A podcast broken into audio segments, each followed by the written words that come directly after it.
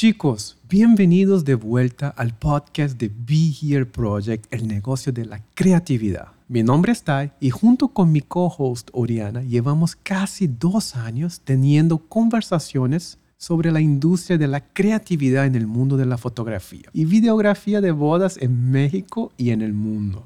Ha sido más de 30 episodios de debates, pláticas largas sobre lo que nos impulsa a hacer lo que hacemos. Y más importante aún, sobre cómo convertir nuestras ideas en negocios sustentables. Gracias a ustedes hemos entrado en la lista de podcasts de educación y enseñanza más escuchada en países como España, Argentina, Colombia, Chile, Guatemala y por supuesto México. El crecimiento de nuestro podcast se debe a ustedes que lo escuchan, lo comparten y nos dejan comentarios y reviews de valor. Para mantenerse al día con esta nueva temporada, recuerden de suscribirse en su plataforma favorita de podcast y seguirnos en nuestra cuenta de Instagram arroba Project, donde todos los días creamos contenido de valor para seguir aprendiendo y debatiendo. Be Here no deja de ser un espacio de crecimiento alrededor del mundo de la fotografía y una comunidad que se hace cada día más fuerte gracias a ustedes, todos los que escuchan y nos ayudan a compartir esta idea.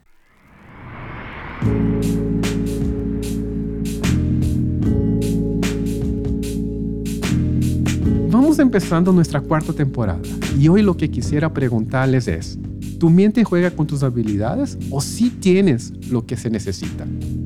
¿Qué tal, Oriana? Tai. ¿Cómo has estado? Muy bien. ¿Y tú? Muy bien. Hace poco que yo digo que ya estamos entrando en ese mood de podcast, así que hace una semana que no hemos visto, pero estamos aquí y qué gran logro, ¿no? Episodio número 2, cuarta temporada. No, no, ya va. Episodio número 32. Disculpa. 32, 32, sí es cierto. 32, cuarta temporada del podcast. Así es. Estamos muy contentos de estar aquí, de seguir hablando en este podcast sobre estos temas que nos apasionan alrededor del mundo de la creatividad. Y bueno, esperamos que ustedes también lo estén disfrutando, que estén sacando algo bueno de estas conversaciones. Perfecto. Para los que están escuchando, chicos, de un print screen o tomen una foto. Me gustaría saber en qué contexto están escuchando ese podcast.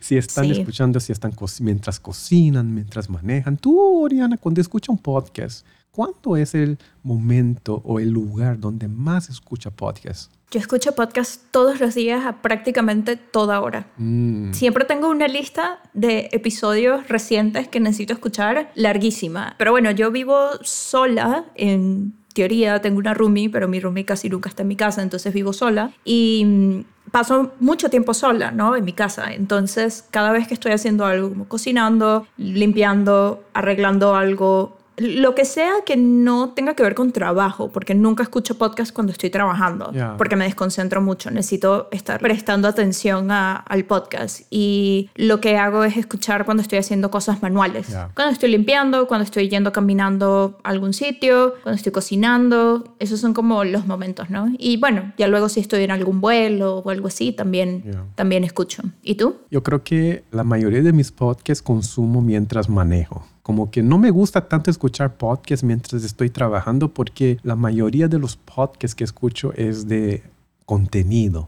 Entonces odio cuando estoy haciendo algo y de repente me pasa una idea que sale en el podcast, tengo que regresar. Entonces me gusta estar un poco más enfocado. Claro. Y no sé, siento que requiere, el podcast requiere un poco más de atención porque son historias interesantes, son contenido. Entonces siento que necesita un poco más de atención. Totalmente. También te pasa que tienes podcasts para ciertas cosas y otros podcasts para hacer otras cosas. No sé, yo tengo podcasts que son de contenido como más específico, que tengo que prestarles atención, temas de, no sé, de economía, de mm. trabajo, de política, qué sé yo. Y esos tengo que prestarles atención, pero luego tengo otros podcasts que son más de conversaciones y que sí los escucho cuando estoy haciendo lo que sea y sé que me van a relajar. Mm. Y luego tengo podcasts que solo escucho en la mañana y tengo podcasts que solo escucho en la noche. Escucho muchos podcasts, esto lo estoy diciendo. Escucho demasiados podcasts. Perfecto. Hablando de logros, ¿no? Hemos logrado llegar hasta aquí. ¿Cuál ha sido tu más grande logro en tu carrera, Oriana? En mi carrera yo creo que mm, ha tenido que ver con, por lo menos hablando de las bodas específicamente, eh, ha tenido que ver con hacer bodas internacionales en las que he podido llegar a un ambiente completamente diferente al que estoy acostumbrada aquí en México y entender rápidamente como los códigos de esa boda y poder trabajar en armonía con los profesionales que trabajan en esas bodas y que mi trabajo sea mm, reconocido internacionalmente. Yo creo que eso es un logro para mí porque digo yo además vengo de otro país, yo soy venezolana, entonces vengo de Venezuela, trabajo aquí en México y poder trabajar en otras partes además para mí es es un gran logro y tener como el respeto de esas otras personas también. ¿Tú qué tal? Yo creo que mi gran logro para mí, digamos, en el ámbito profesional es haber poder creado un business, ¿no? un negocio creativo donde puedo vivir bien de eso. Me parece. Yo creo que he sido uno de los sentimientos más llenador, ¿no? Que estoy orgulloso. No tanto cuanto, eh, cuanto, por ejemplo, claro que hay momentos ¿no? de felicidad de cuando eres publicado, tu primera boda de destino, hay todos esos milestones, ¿no? Esos, esas pequeñas metas que se van cumpliendo, pero hoy realmente viendo, digo, wow, logré algo que es súper difícil de hacer. Y exactamente es eso lo que, ¿no? La razón por cual, una de las razones por cual creamos el proyecto Be Here Project, porque fue una sensación tan grande y tan llenador que me gustaría también que otros creativos puedan experimentar esa parte, no tanto en la parte de la creación, pero en la parte de construir un business al mismo tiempo, ¿no? Ahora, te pregunto, Tae, entonces si ese es como tu mayor logro, ¿tú recuerdas más o menos cómo, digo, lo hemos hablado aquí en el podcast, ¿no? Pero vamos a hablarlo de nuevo rápidamente. ¿Tú recuerdas cuál fue como el primer paso que diste en pro a eso que lograste hoy? Obviamente, el primer paso es el más difícil, que es empezar. Pero estabas en ese momento a ver, en ese momento sentías que tenías un negocio estable o que tenías ese business exitoso que me dices que tienes hoy? Yo creo que los primeros pasos fueron los fracasos anteriores, tal vez, mm. que no tienen nada que ver con mi con la fotografía o con la creatividad. Yo creo que es una serie de acumulaciones, ¿no? de experiencias que me fue llevando hacia ese lugar. Pero específicamente cuando tratamos de en la cuestión de business o en la cuestión de negocio, de la creatividad, yo creo que esa definitivamente los primeros fracasos, porque antes de ser fotógrafo, pues intenté diferentes cosas, ¿no? Y, fui fracasado en eso. Entonces traía ese, digamos, esa experiencia de fracaso cuando empecé la fotografía. Entonces yo creo que fue uno, así como que el primer paso fue reestructurar, como que tener un poco, mm. no tenía tan claro, pero por lo menos tener una dirección.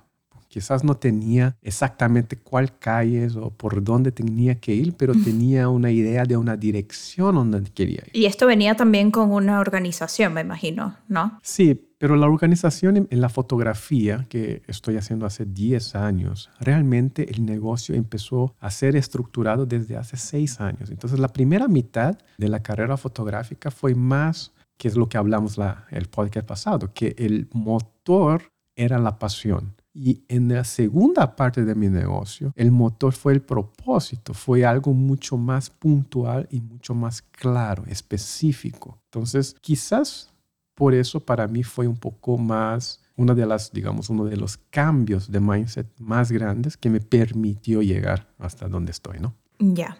Entiendo. Y de repente ahorita te ves con este negocio exitoso y donde te va muy bien y ahora que también estás enseñándole a otras personas, pero de repente no sientes como, como que esto vino de la nada. No sé, no, no sientes como si de repente no eres capaz de hacer todas las cosas que, que sabes hacer, que no estás a la altura. Sí, definitivamente. Especialmente, yo creo que ahora esa sensación es mucho más amplificada, especialmente porque estoy en una posición donde estoy dando esos consejos a otras personas y me pongo en una situación mucho más vulnerable, porque es mucho más fácil yo quedar aquí en mi casa con mis propias opiniones. Claro. Una cosa y tener mis pensamientos y otra cosa es yo exponerme y plantear una propuesta sea una manera de pensar, una estrategia, compartir en Be Here Project, por ejemplo, y que eso no funcione. Entonces me da, de hecho, acaba de ser el bootcamp el verano pasado. Un mes antes del bootcamp, en serio me estaba entrando la, la ansiedad de ese síndrome de impostor, de que no manches, las personas están pagando un buen dinero para venir y me siento como un falso. Siento que eh, no soy suficiente bueno para estar en esa posición. Obviamente, cuando pasa esos ataques de ansiedad, tuve que ¿no? hablar con, tengo también una mentora, no es una mentora, es más una terapista que funciona. Está bien, sí. Todos deberíamos ir a terapia. Muy bien, Tai. Ajá, pero me ayuda mucho en ese proceso, especialmente en la cuestión de mindset, cuando todo eso empieza a pasar. Pero eso es el tema central, ¿no? del podcast de hoy, ¿no? Esa cuestión de síndrome de impostor. Explícame, Oriana, ¿qué es lo que sentimos, ese síndrome de impostor? ¿Qué es lo que sentía? El síndrome del impostor es una condición psicológica en la que personas exitosas y comúnmente creativos, y esto lo voy a explicar un poco más después, no creen que merecen sus éxitos, lo que han logrado o que no son capaces de hacer lo que saben que saben hacer, ¿no? Valga la redundancia. Pero el síndrome del impostor es este como juego mental que de repente llega a nuestra vida porque pensamos que no estamos a la altura de lo que realmente somos capaces, ¿no? Y aun cuando tenemos logros reales, aun cuando hemos llegado a ciertos éxitos, a ciertas metas, etcétera, yo creo que incluso mientras más alto estamos, más fácil es que llegue el síndrome del impostor sin preguntar, sin así tocando, más que tocando, rompiendo la puerta, ¿no? De repente un día nos sentamos y decimos, no, es que no puedo hacer esto. O de repente vemos el trabajo de otra persona y decimos, es que esta persona es increíble y yo no, yo no hago esto. Y no creemos, principalmente no creemos que nuestros logros sean reales o no creemos en nuestros logros porque nos comparamos demasiado. Y ese es un gran problema de nosotros como creativos y en general de la sociedad, porque a la sociedad le encanta comparar a todo el mundo. Ahorita tenemos social media y tenemos como esta, esta red de creación de contenido en la que todo el mundo tiene que ser altamente productivos y todos tenemos que estar creando reels y TikToks y tenemos que tener una estrategia mejor que los demás y tenemos que hacer, hacer, hacer, hacer, ¿no? Entonces, de repente es muy fácil caer como en este hueco un poco círculo vicioso de pensar que no somos buenos haciendo algo, cuando en realidad sí lo somos, que es justamente lo que tú me estabas comentando. Yo creo que también viene mucho, mucho de esa experiencia, ¿no? Porque cuando empezamos, obviamente, empezamos amadores, empezamos sin experiencia, empezamos sin conocimiento. Entonces, durante esa fase, obviamente hay rechazos, ¿no? Quizás cuando tú empezaste, cuando yo empecé, no era un buen fotógrafo y seguro que alguien sentí un rechazo Obviamente sentí rechazos de todas las publicaciones que no me publicaban, de gente que tal vez no le gustaba. Y eso llevamos más en la personal, porque todavía nuestra habilidad no está a par de lo donde queremos llegar. Claro. Entonces traemos toda esa experiencia y cuando después pasa 10 años, a veces todavía seguimos pensando que estamos en el mismo lugar desde hace 10 años. Sí. O de repente la mente nos juega este juego en el que nos ponemos en esa posición aún cuando sabemos que no estamos ahí. Nos ponemos en esa posición y decimos, ¿qué pasaría si mañana pierdo todo? ¿Qué pasa si mañana mi negocio se cae y ya no tengo una marca? Y en realidad mi marca me define a mí. ¿Y qué soy yo sin mi marca? Y, em, tu mente empieza a irse por las esquinas, ¿no? Y esto es perfectamente normal que pase, sobre todo en la industria creativa. Para mí significa como este, esta luz roja que más que detenernos de hacer lo que estamos haciendo, sea una luz roja que nos diga, hey, tienes que prestar atención a algo. Mm. Yo creo que nunca viene de la nada creo que viene de de repente de ciertos pensamientos que tenemos como detrás de nuestra cabeza que van creciendo y van creciendo y de repente errores que vamos cometiendo y de repente que no resolvemos en el momento se vuelven más y más grandes, por lo menos en nuestra cabeza, y llega este punto en el que decimos, ah, es que yo no soy capaz. ¿No? Entonces, creo que cuando llega ese punto uno tiene que verlo como una alerta de que creo que no soy capaz y voltear como ese, ese pensamiento, ¿no? Además, yo creo que es mucho más abstracto para nosotros creativos definir cuáles son como nuestros logros, mm. definir nuestros éxitos, porque mm, el éxito puede estar medido como por muchas varas diferentes, ¿no? Puede ser éxito personal, o sea, de mí para mí, lo que yo pienso que es un éxito. Puede ser el éxito público, que nos otorgan los demás, la gente que nos ve, otros compañeros de trabajo, etcétera. Puede ser un éxito que venga de, como tú dijiste antes, ganar premios, es decir, que este es un éxito que está medido por jueces, ¿no? Literalmente jueces. O puede ser un éxito económico, ¿no? Financiero. Y creo que es difícil para nosotros definir cuál es ese éxito y qué es lo que estamos buscando porque en la industria creativa todo es un poquito más abstracto, ¿no? Si tú y yo trabajáramos de repente en un restaurante o en una fábrica o fuéramos doctores o fuéramos abogados o quién sabe qué, de repente nuestros éxitos se pueden tocar. Literalmente se pueden tocar, pueden ser medidos, cuando como creativos cambia muchísimo. Entonces, yo creo que lo primero que hay que hacer es definir un poco cuál es ese éxito que estamos buscando, ¿no? Pero yo creo que esa, esa pregunta es tan compleja. Ahora que estabas platicando sobre el éxito y, me empezó a pasar muchas cosas en la cabeza, y yo creo que eh, y es, esa es la dificultad, exactamente eso, que el éxito no es un punto, no es algo puntual donde podemos llegar, creo que esa es una mezcla de tantas cosas, porque como tú dices, acabas de mencionar unas tres, cuatro versiones de éxito personal, financiero, como creativo, lo que los otros dicen. Entonces hay toda esa mezcla, ¿no? Y a veces, no sé por qué me vino en la cabeza, por ejemplo, un cantante que gana Grammys, por ejemplo. ¿Qué más hay después de Grammys? ¿Qué más hay después de los Oscars? Si tú ganaste el premio máximo, ¿no? De la academia. Y de la comunidad de profesionales que hace trabajo contigo, ¿no?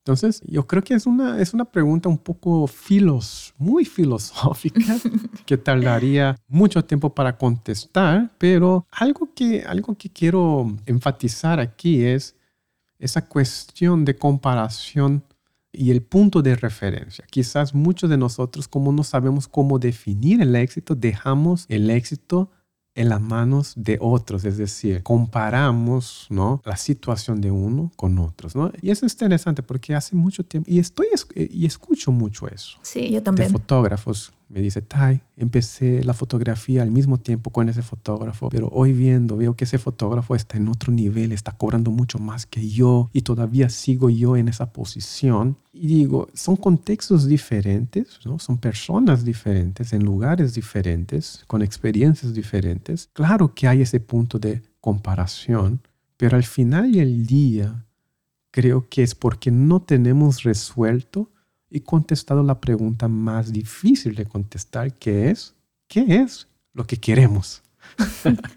¿No? Como Yo creo que si llevamos 32 episodios de este podcast, yo creo que llevamos 32 episodios preguntándonos qué es lo que queremos. O sea, porque sí, esta es una pregunta que nunca vamos a dejar de hacernos, ¿no? Y creo que está bien. Creo que es una pregunta que siempre tenemos que hacernos. De repente uno está como muy estable en algún momento y dices, no, es que ya estoy haciendo lo que quiero hacer, pero quizás eso lo quieres hacer por dos años más y dentro de dos años te vas a preguntar, bueno, está bien, ¿qué quiero ahora? ¿no? Y sí, definitivamente el tema de compararnos agrega muchísimo el síndrome del impostor porque es entrar de nuevo en ese círculo vicioso, ¿no? Y es decir, ah, es que este otro fotógrafo está haciendo mejores bodas que yo, viaja todos los fines de semana, se da la gran vida, lo está pasando muy bien, veo que se ve como una persona exitosa, ¿no? Mientras que yo estoy en la misma ciudad en la que empecé, no hago bodas destino, pero sabes qué, quizás tú no haces eso porque también inconscientemente tú has decidido que ese no sea tu camino. Así es. Por ejemplo, yo conozco varios fotógrafos, mínimo conozco unos tres fotógrafos que son muy buenos en lo que hacen y prefieren no hacer bodas de destino. ¿Por qué? Porque tienen una familia, porque no quieren estar viajando todos los fines de semana, porque quieren estar cómodos en su ciudad. Entonces quizás para esa persona la definición de éxito es muy diferente a la que de repente vemos en redes sociales y vemos en las comunidades de fotógrafos que debería significar el éxito, ¿no? Si no estás haciendo una boda este fin de semana en un super hotel en, no sé, en la costa mexicana pasándola increíble, entonces no eres exitoso. Y creo que no debería ser así. Creo que todos estos puntos de los que estamos hablando aportan muchísimo a este síndrome del impostor que veo cada vez más y más común entre, entre nuestros colegas. No sé si tú lo ves igual que yo. Yo creo que es eso, exactamente eso. Yo creo que el síndrome impostor es la cuestión, también involucra mucho esa cuestión de aceptar tu propio contexto entender, ser honesto contigo mismo. Sí. Contestando lo que acabas de decir, por ejemplo, vamos a hacer ese ejercicio. Un fotógrafo que dice, ah, mi, mi cosa es pasar tiempo con la familia, quiero estar aquí. ¿Será que hace eso porque es la historia que uno se quiere contar contigo mismo, ¿no? Mm, para ti mismo, para que te sientas confortable o realmente es honesto, es realmente es lo que me hace feliz. O es lo que puedes hacer. ¿No? Mm. Porque de repente no puedes hacer otra cosa, porque literalmente no puedes. Entonces te dices a ti mismo, ah, e, es que esto es lo que quiero. Ah, ok. Es válido. Sí, es válido. Creo que, como bien estamos diciendo, esto es una conversación muchísimo más profunda, pero creo que al final del día, este episodio que queremos hacer se trata más de cuando realmente tienes esos logros, realmente eres un profesional que sabe trabajar, que tiene el respeto de los demás, que tienes un buen trabajo, que tienes un buen portafolio, pero aún así te llega el síndrome del impostor de repente sin tú darte cuenta, ¿no? Y creo que sí, en efecto, cada quien decide qué camino tomar en sus vidas profesionales. Tienes razón sobre cuál es la historia que me estoy contando cuál es la historia que cuentan los demás, pero creo que al final del día se trata en que se trata de que sí somos capaces, pero la mente nos está jugando este juego de que no somos capaces, ¿no? Yo lo veo mucho en el grupo de Be Here Project en Facebook. Veo muchas preguntas, no, no, no siempre comento, pero veo mucho lo que deja la gente. Y muchas veces son preguntas por el estilo de ¿Cómo sé cuánto cobrar si mi trabajo quizás no vale esto, ¿no? O cómo llego a esos clientes si no soy tan bueno como esta otra persona, ¿no? Primero creo que toma como bastante honestidad uno admitir estas cosas y preguntarlas en público y está bien, síganlo haciendo porque de eso se trata, de, de, crecer en esta comunidad. Pero luego creo que son preguntas que tenemos que hacernos a nosotros mismos al final del día, porque solamente nosotros podemos contestarlas. Entonces yo veo mucho esto en el grupo de Vigil Project, por eso quisimos hablar sobre, sobre este caso, ¿no? Bueno, sobre este tema. Algo que podemos platicar aquí, Oriana, es cómo lidiar con el síndrome del impostor. Ahora, ahora que hemos hablado, ¿no? Toda esa experiencia, esos sentimientos, ¿cuáles serían algunas herramientas o algunos tips, consejos que podemos compartir, ¿no? Con la gente que nos escucha para lidiar con eso, ¿no? ¿Cómo podemos conseguir un poco más de confianza, ¿no? Cuando viene ese síndrome de impostor, ¿cómo lidiar? ¿Tienes alguna idea? Sí, tenemos principalmente tres tips que quisiéramos compartir y esto viene de nuestra propia experiencia y de cómo nosotros lidiamos con este problema, ¿no? Para mí el primer tip y uno de los más importantes realmente es mirar atrás. Mirar atrás y evaluar tus logros. Creo que esto es sumamente importante porque de repente estamos muy metidos en nuestra cabeza en el hoy y lo que estamos haciendo hoy y cómo nos estamos comparando hoy con otras personas, pero creo que valdría más la pena compararnos con nosotros mismos. ¿Quién era yo hace 10 años y en qué etapa estaba mi proyecto? Incluso menos que eso, hace 5 años, hace 2 años, hace 3 años, cuando empezaste. ¿dónde estabas? ¿No? Y, cuánto de repente estabas cobrando, te estaba yendo bien, no te estaba yendo bien, habrías aprendido algo, qué tipo de bodas estabas haciendo. Y esto es cuando hablamos de bodas específicas, ¿no? Pero como cualquier tipo de creativo, ¿dónde estabas cuando empezaste y cuáles han sido los pasos que has dado desde entonces para llegar a donde estás hoy? Porque si el síndrome del impostor habla de que creemos que no somos capaces de las cosas, yo creo que haciendo este ejercicio nos damos cuenta que sí somos capaces y nos damos cuenta que hemos logrado muchísimo de repente sin ni siquiera darnos cuenta. Entonces, Para mí esto es muy importante. Es muy fácil olvidarse de todo lo que hemos logrado hasta ahora cuando tenemos la mente nublada. Yo creo mucho en esto, ¿no? Pero también es muy fácil hacer, por ejemplo, una lista de cinco cosas que no pensábamos que podríamos lograr pero que sí logramos. No sé, puede ser desde tener una página web, que es algo bastante básico, eh, hasta ganar X premio, no sé, o simplemente, y esto para mí ni siquiera simplemente es muy importante, tener un fondo de ahorros estable. Que esto, bueno, puede tener que ver con nuestro negocio o también con nuestra vida personal, pero creo que sea como sea, habla de lo que hemos logrado nosotros en nuestra carrera. Ese sería el primer tip, mirar atrás y evaluar nuestros logros. Así es, sí, de hecho hace unos días, y eso es una de las cosas buenas de, de las redes sociales o de, de la herramienta como Facebook, que te trae esas memorias de hace 10 años o de hace 5 años de repente en tu feed. Y exactamente hace unos días salió una foto de que tomamos de una boda hace 10 años. El nombre ni era The Times We Have, todavía está el logo porque ahí en ese entonces poníamos nuestra marca para que todos vieran quién tomó esa obra de arte. claro, claro. Y posteé eso en el grupo, de hecho, de Be Here Project, que... Sí, sí lo vi. Wow, qué cosas de cuando veo eso y veo dónde estoy ahora, qué mucho he progresado durante esos 10 años. Entonces, para evitar eso, quizás lo que pueden hacer es automatizar ahí en Facebook, decir, recuérdame cada semana algo de 10 años, quizás les va a llevar a un lugar o una sensación o, ¿no? Eh, esa visualización ¿no? Eh, de recordar dónde estaban hace 10 años. O más sencillo aún, hacer scroll down en el feed de Instagram bien, bien, bien abajo. Así es. y ver incluso cómo hablabas hace tres años, cuatro años, no sé. Y estoy segura que va a ser muy diferente a lo que haces ahora, ¿no? Pero bueno, sí, ese es el primer tip. Y el segundo tip es igual o más importante aún. Para mí esto es muy importante, es algo que, que, siempre practico en mi carrera, y es ver a la competencia como un punto de partida.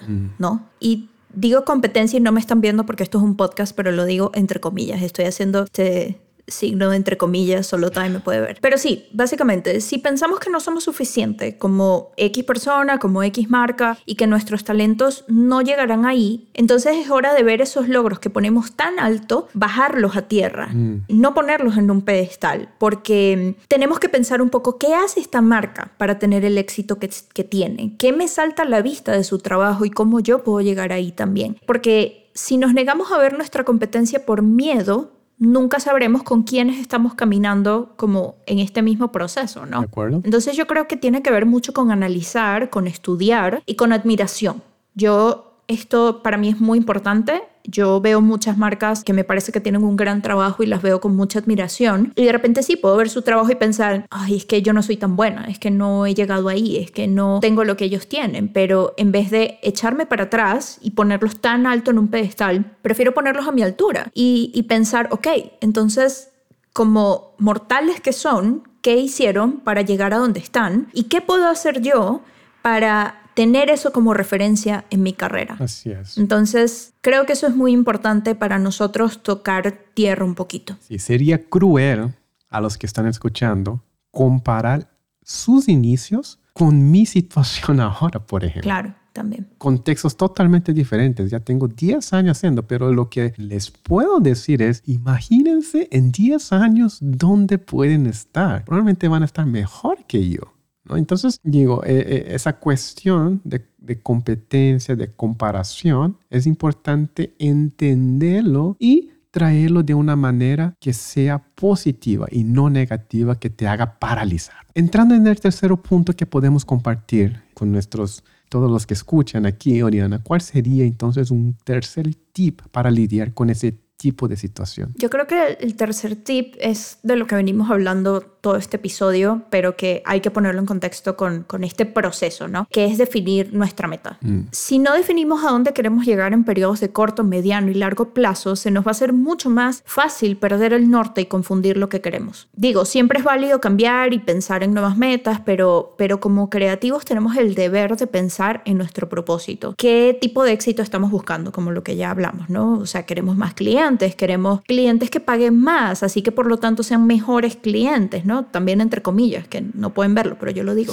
queremos ganar premios, queremos ser publicados, queremos ser una referencia a nuestra comunidad. Queremos estabilidad financiera. Todos tenemos un norte y, y, tenemos necesidades específicas que cambian dependiendo de la persona. Entonces creo que se trata de definir esas necesidades, encontrarlas y buscar la manera de llegar a ellas. Creo que eso va a ser mucho más fácil para centrarnos, mantenernos centrados y no caer en este síndrome del impostor porque pensamos que debemos estar teniendo la carrera de X persona. Para mí eso es muy importante. Así es, yo creo que e, eso es, eh, va mucho ligado también con la cuestión de propósito, definir bien, yo creo que es una conversación demasiado honesta contigo mismo y eso es lo que quizás es difícil aceptar.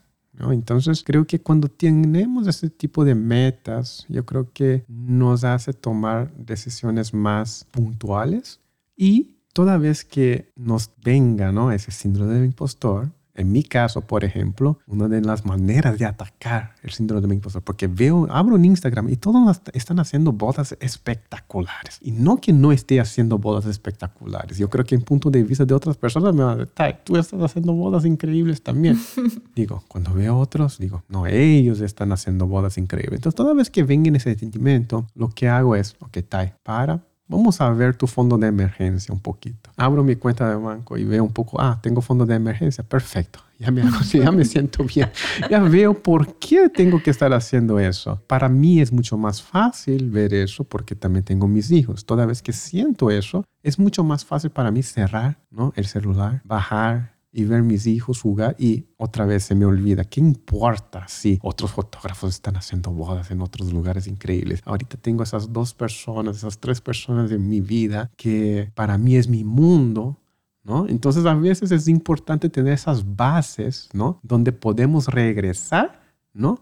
Y colgar en ellas, ¿no? Así es, y eso es lo que te da paz. Y creo que al final del día eso es lo que importa, ¿no? No importa lo que diga social media, básicamente. Así es. Y luego creo que como un bono, ya dimos tres tips, pero vamos a cerrar con un bono. Esto quizás no es ningún tecnicismo, esto no es la clave de nada, pero sí me parece importante que siempre tengamos en mente que todos estamos buscando algo. Esto para mí es muy importante a veces para, necesito recordarlo, para darme cuenta que así como yo estoy buscando el siguiente paso, la persona que está más arriba de mí también está buscando el siguiente paso. Y es así, tú decías de que, ¿qué hago cuando gano el Oscar? No sé, imagínate a Anna Paquin que ganó un Oscar cuando tenía como 10 años por de piano.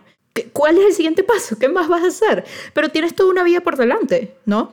Tienes 10 años, te ganas un, un, Oscar, tienes todavía unos 80 años más de vida por delante. Entonces, ¿cuál es la próxima meta, no? Ese es. Creo que siempre puede haber una próxima meta y creo que mm, nos hace sentir mortales igual que los demás, porque todos al final del día somos mortales. Quizás no Michael Jordan, pero no sé, después hablamos de eso. Nos hace sentir mortales darnos cuenta que todos estamos buscando algo y que esta búsqueda es muy personal, es una búsqueda que muy poca gente admite tener, pero que todos estamos ahí. ¿No? Entonces, si tienes síndrome del impostor porque piensas que otros están logrando más cosas que tú, pues recuerda que esos otros que tú estás viendo también están buscando lograr más cosas que ellos mismos están haciendo. Entonces, creo que al final todos llegamos a lo mismo, ¿no? Entonces, no sé, para mí, para mí eso es muy importante tenerlo siempre en mente y, siempre recordarlo cuando caigo como en nuestros huecos creativos y emocionales. Así es. ¿Sabes, sabes algo, Oriana? Para encerrarse podcast, ya me dio síndrome de impostor.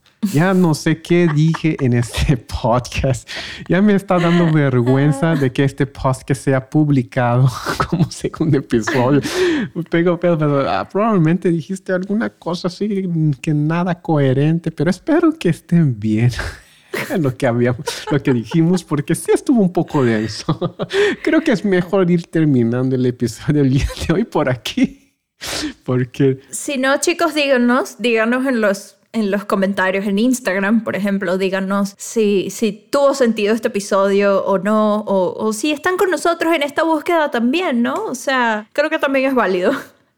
Pero bueno, muchas gracias, Tae. Sí, así es. Mándanos un mensaje. Me gustaría saber en qué momentos les da un poco así síndrome de impostor. ¿En qué parto? ¿En qué momento? ¿Y cómo lidian con eso? Me gustaría que me, nos mandaran un mensaje. Eh, mándanos un mensaje directo ahí en Instagram, arroba Project, para poder compartir con la comunidad y continuar esa conversación. Pero Antes de terminar, quiero agradecer aquí a Oriana, a todos los que escuchan por ser parte de este momento. Nos vemos la próxima semana, Oriana. Muchas gracias a ti, Tae, y gracias a todos los que escuchan. Bye.